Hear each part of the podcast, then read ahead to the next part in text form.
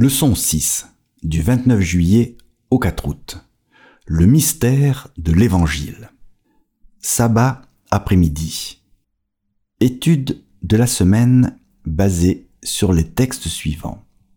Éphésiens 3, Job 11 des versets 5 à 9, Ézéchiel 43 des versets 13 à 16, Amos 7 les versets 7 et 8, et Apocalypse 11 des versets 1 et 2. Versets à mémoriser.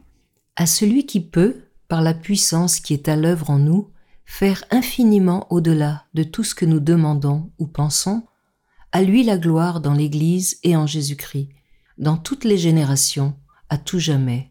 Amen. Éphésiens 3, versets 20 et 21. Dans Éphésiens 3, Paul commence par un thème qu'il a déjà évoqué précédemment. Entre guillemets, les non-juifs ont un même héritage, sont un même corps et participent à la même promesse en Jésus-Christ par la bonne nouvelle. Éphésiens 3, verset 6. Et bien que cela ne soit pas surprenant pour l'Église aujourd'hui, qui est composée principalement de non-juifs, c'était quelque chose de radicalement nouveau pour beaucoup de ses lecteurs de l'époque. Paul poursuit ensuite ses paroles inspirées tandis qu'il réfléchit à sa passion de prêcher l'évangile de Jésus aux non-juifs. Nous entendons également parler de ces épreuves actuelles dans la progression de ce ministère. Des épreuves qui incluent le temps passé dans une prison romaine. Et nous entendons également parler de son engagement envers le mystère qui se trouve au cœur de l'Évangile. Dans l'Église, les non-juifs sont sur un pied d'égalité avec leurs frères et sœurs juifs. Nous faisons l'expérience de sa passion pour l'Église et sa mission cosmique. Nous écoutons tandis qu'il prie, louant Dieu d'exprimer sa grâce à travers l'Église. En bref, nous sommes inspirés à nous joindre à Paul dans sa passion pour l'Évangile. Étudiez la leçon de cette semaine pour le sabbat 5 août.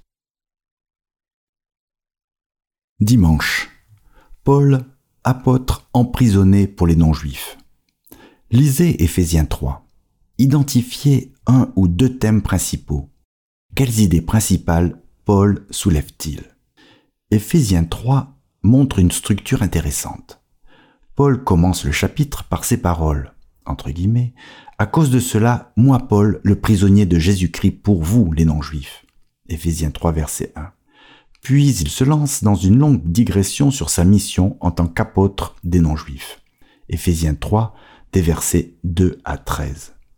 Après cet aparté, il indique qu'il reprend le fil de sa pensée en répétant l'expression, entre guillemets, c'est pourquoi. Éphésiens 3, verset 14, avec les versets 14 à 21, qui constituent son compte-rendu de prière interrompu.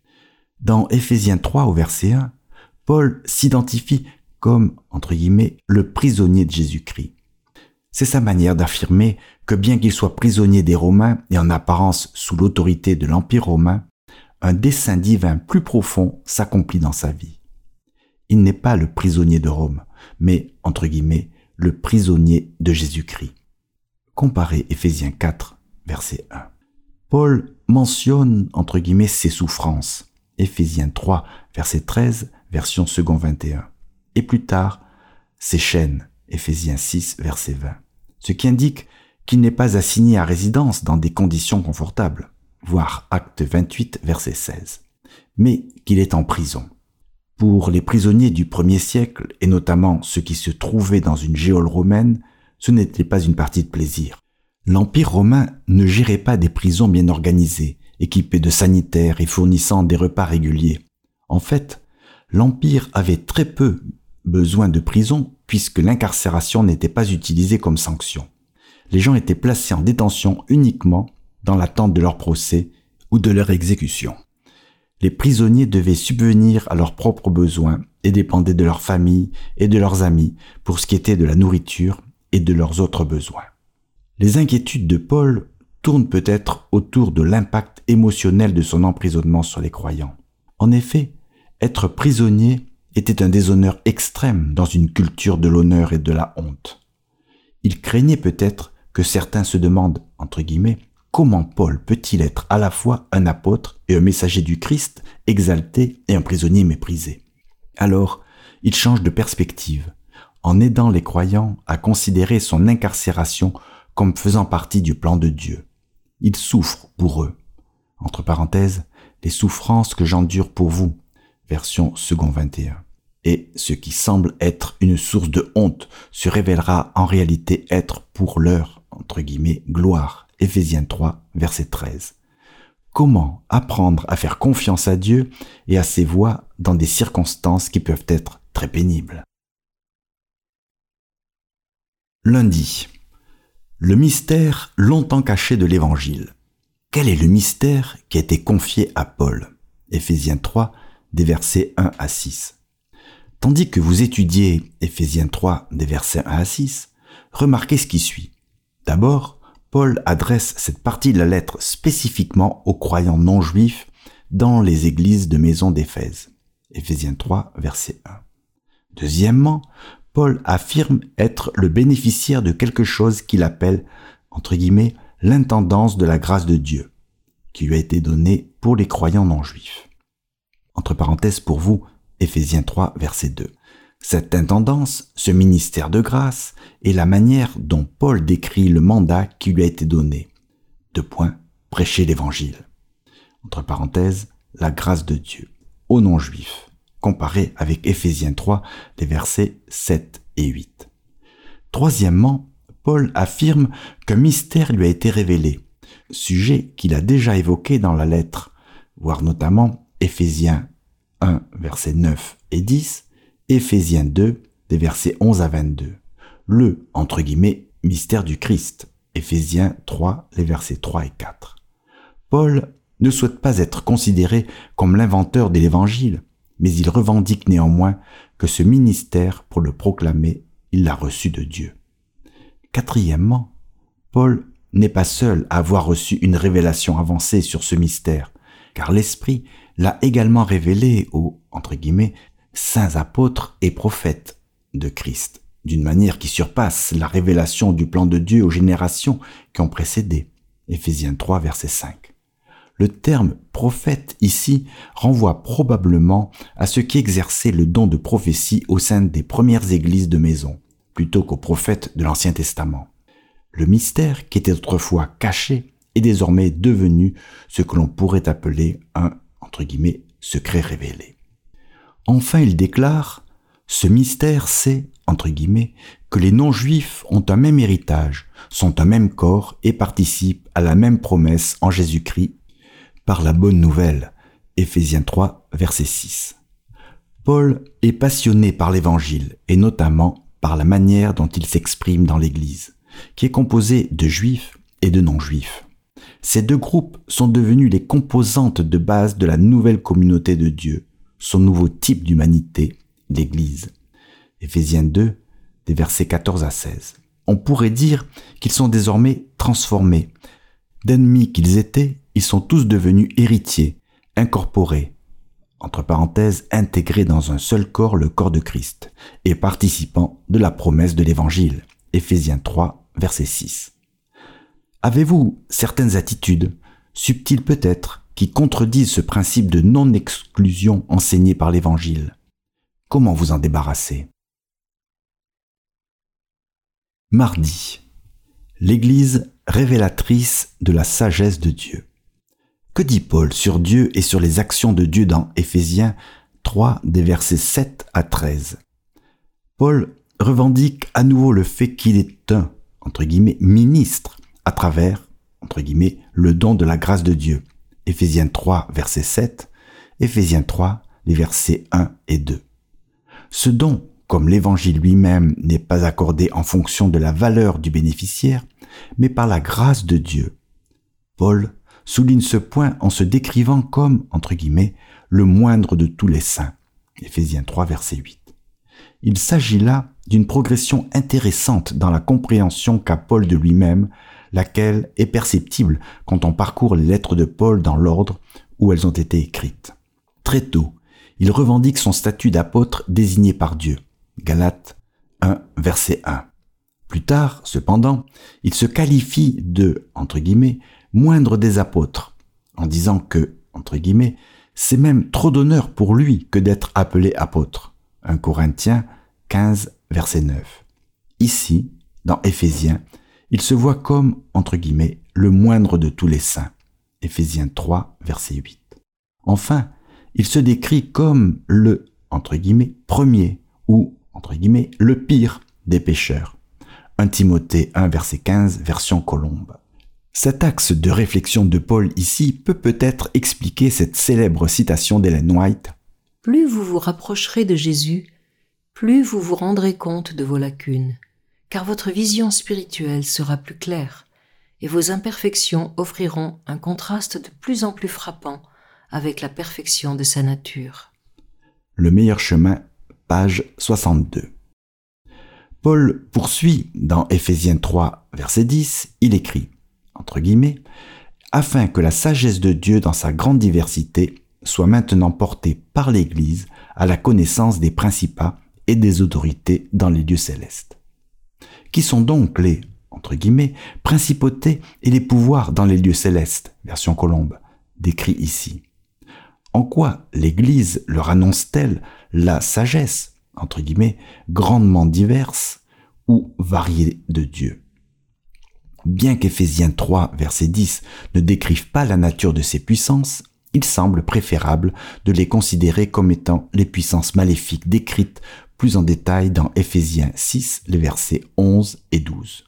Ainsi, la composition de l'Église, qui unit à présent juifs et non-juifs, là où ils étaient autrefois des groupes séparés, devient une annonce retentissante pour ces, entre guillemets, principautés et les pouvoirs dans les lieux célestes. Démoniaques au sujet du plan de Dieu pour l'avenir qui consiste à, entre guillemets, réunir sous un seul chef, le Christ, tout ce qui est dans les cieux et ce qui est sur la terre. Éphésiens 1, verset 10, version Colombe. Il se voit signifier que le plan de Dieu est en cours et que leur ruine est assurée. La nature même d'une Église unie indique la défaite ultime de ses puissances. Si votre assemblée prenait au sérieux la, entre guillemets, description de poste que fait Paul de l'Église dans Éphésiens 3 verset 10, en quoi cela pourrait-il changer les relations entre membres de l'Église? Mercredi. Christ habitant dans votre cœur. Comparez la demande de prière de Paul dans Éphésiens 1 des versets 16 à 19 et son plaidoyer pour les croyants dans Éphésiens 3 des versets 14 à 19. En quoi les deux requêtes sont-elles similaires? Dans Éphésiens 3, des versets 14 et 15, il y a un jeu de mots important qui passe inaperçu en français. Quand Paul dit qu'il s'incline devant, entre guillemets, le Père de qui toute famille dans les cieux et sur la terre tient son nom, il explore la connexion phonétique entre le terme grec pour père, pater, et le terme grec pour famille, patria. Dans Éphésiens, Paul célèbre la nature globale du plan du salut de Dieu qui implique toute chose, Éphésiens 1, les versets 9 et 10, et pour toutes les époques, Éphésiens 1, verset 21. Et ici, précisément, il revendique, entre guillemets, toute famille dans les cieux et sur la terre, comme appartenant au, entre guillemets, Père. Toute famille, patria, tire son nom du Père, pater. C'est une très bonne nouvelle. Méditez sur cette idée. Votre famille, malgré ses imperfections et ses défaillances, appartient à Dieu. Votre famille n'est pas à la merci de quelque destin cruel, mais elle est entre les mains attentionnées de Dieu. Dieu aime les familles imparfaites. Elles portent le nom divin. Elles portent la marque qu'elles lui appartiennent. Dans Éphésiens 3, des versets 16 à 19, Paul demande à Dieu d'accorder plusieurs choses aux croyants une expérience spirituelle abondante marquée par une force intérieure due à la présence de l'Esprit. Éphésiens 3 verset 16. L'intimité avec Christ, qui est également décrit comme habitant en nous. Éphésiens 3 verset 17. Et une identité spirituelle sûre et stable, entre parenthèses, enracinée et fondée dans l'amour. Éphésiens 3 verset 17. Tandis que Paul cherche à louer Dieu pour l'ampleur des bénédictions offertes aux croyants, il inclut non trois dimensions, mais quatre. Entre guillemets, la largeur, la longueur, la profondeur et la hauteur. Éphésiens 3, verset 18. Il n'identifie pas clairement à quoi s'appliquent ces dimensions, bien qu'elles décrivent manifestement l'immensité de quelque chose d'important. C'est une énigme intéressante pour les étudiants de la Bible. Ces dimensions décrivent-elles la sagesse de Dieu? Comparez Job 11 des versets 5 à 9 qui cite quatre dimensions. La puissance de Dieu, comparez Éphésiens 3 les versets 16 et 17, ou peut-être le temple spirituel d'Éphésiens 2 des versets 19 à 22. Comparez Ézéchiel 43 des versets 13 à 16 qui cite également quatre dimensions.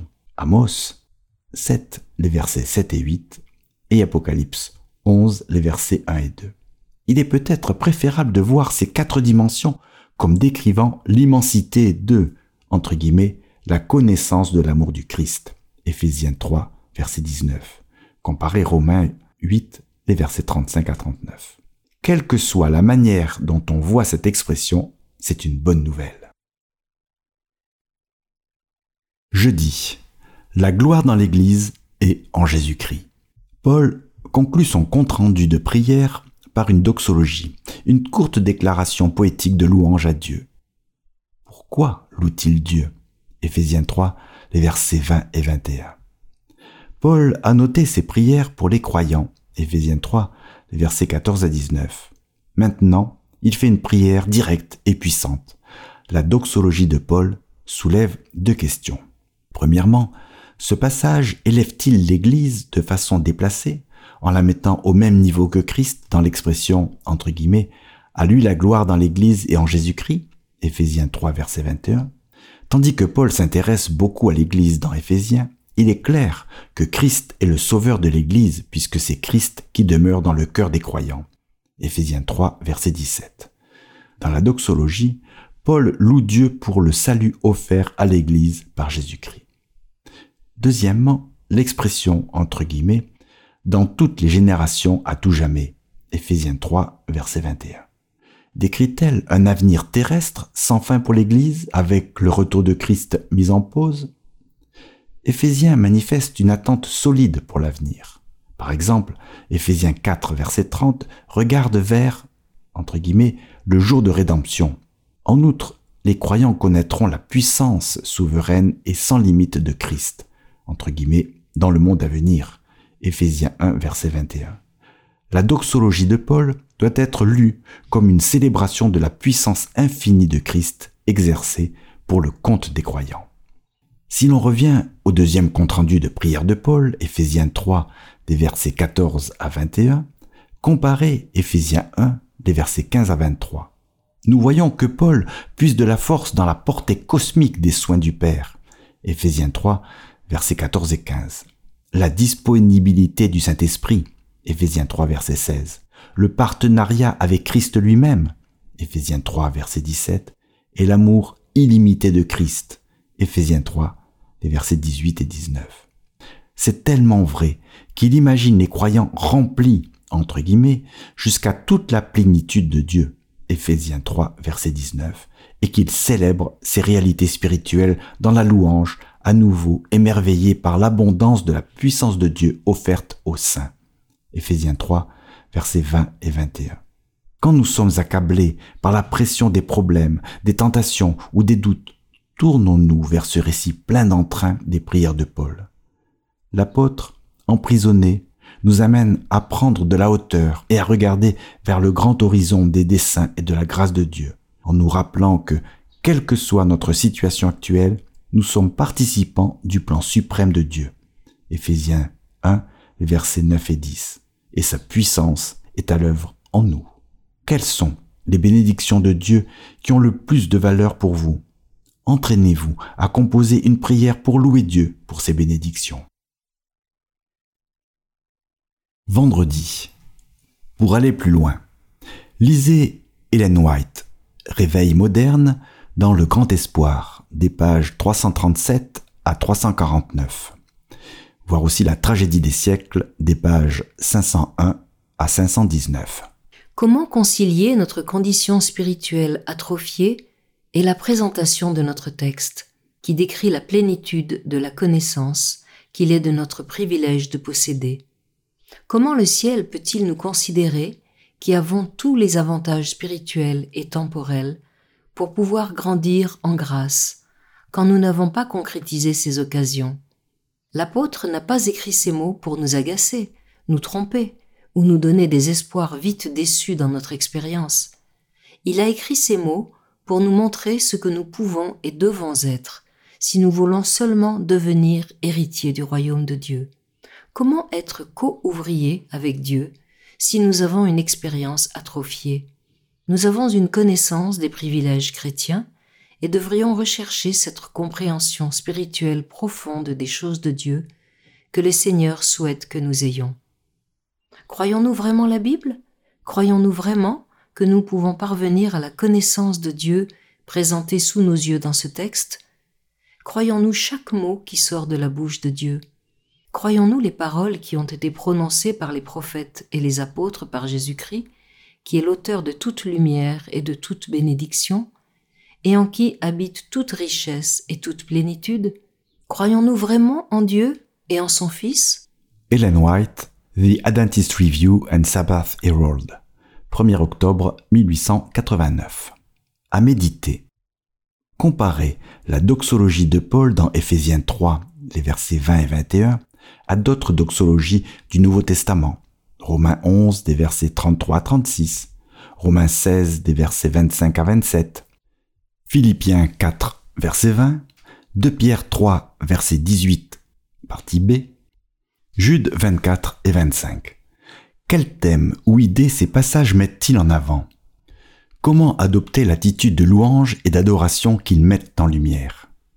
Comparez les quatre emplois que fait Paul du terme grec pléroma, entre parenthèses plénitude, dans Éphésiens 1, les versets 10 et 23, Éphésiens 3, verset 19, Éphésiens 4, verset 13. Selon vous, pourquoi cette idée est-elle importante pour Paul? De toutes les actions divines que Paul loue dans Éphésiens 3, laquelle vous inspire le plus? Pourquoi? Paul conclut la première moitié de l'épître de la même manière qu'il l'a commencé. Éphésiens 1 des versets 3 à 21, avec des paroles de prière et de louange. Il exulte dans la puissance de Dieu présente dans la vie des croyants à travers Christ et l'Esprit. Éphésiens 3 des versets 16 à 21. Comment mieux faire l'expérience de cette puissance dans sa vie, comme l'a écrit Ellen White dans la citation ci-dessus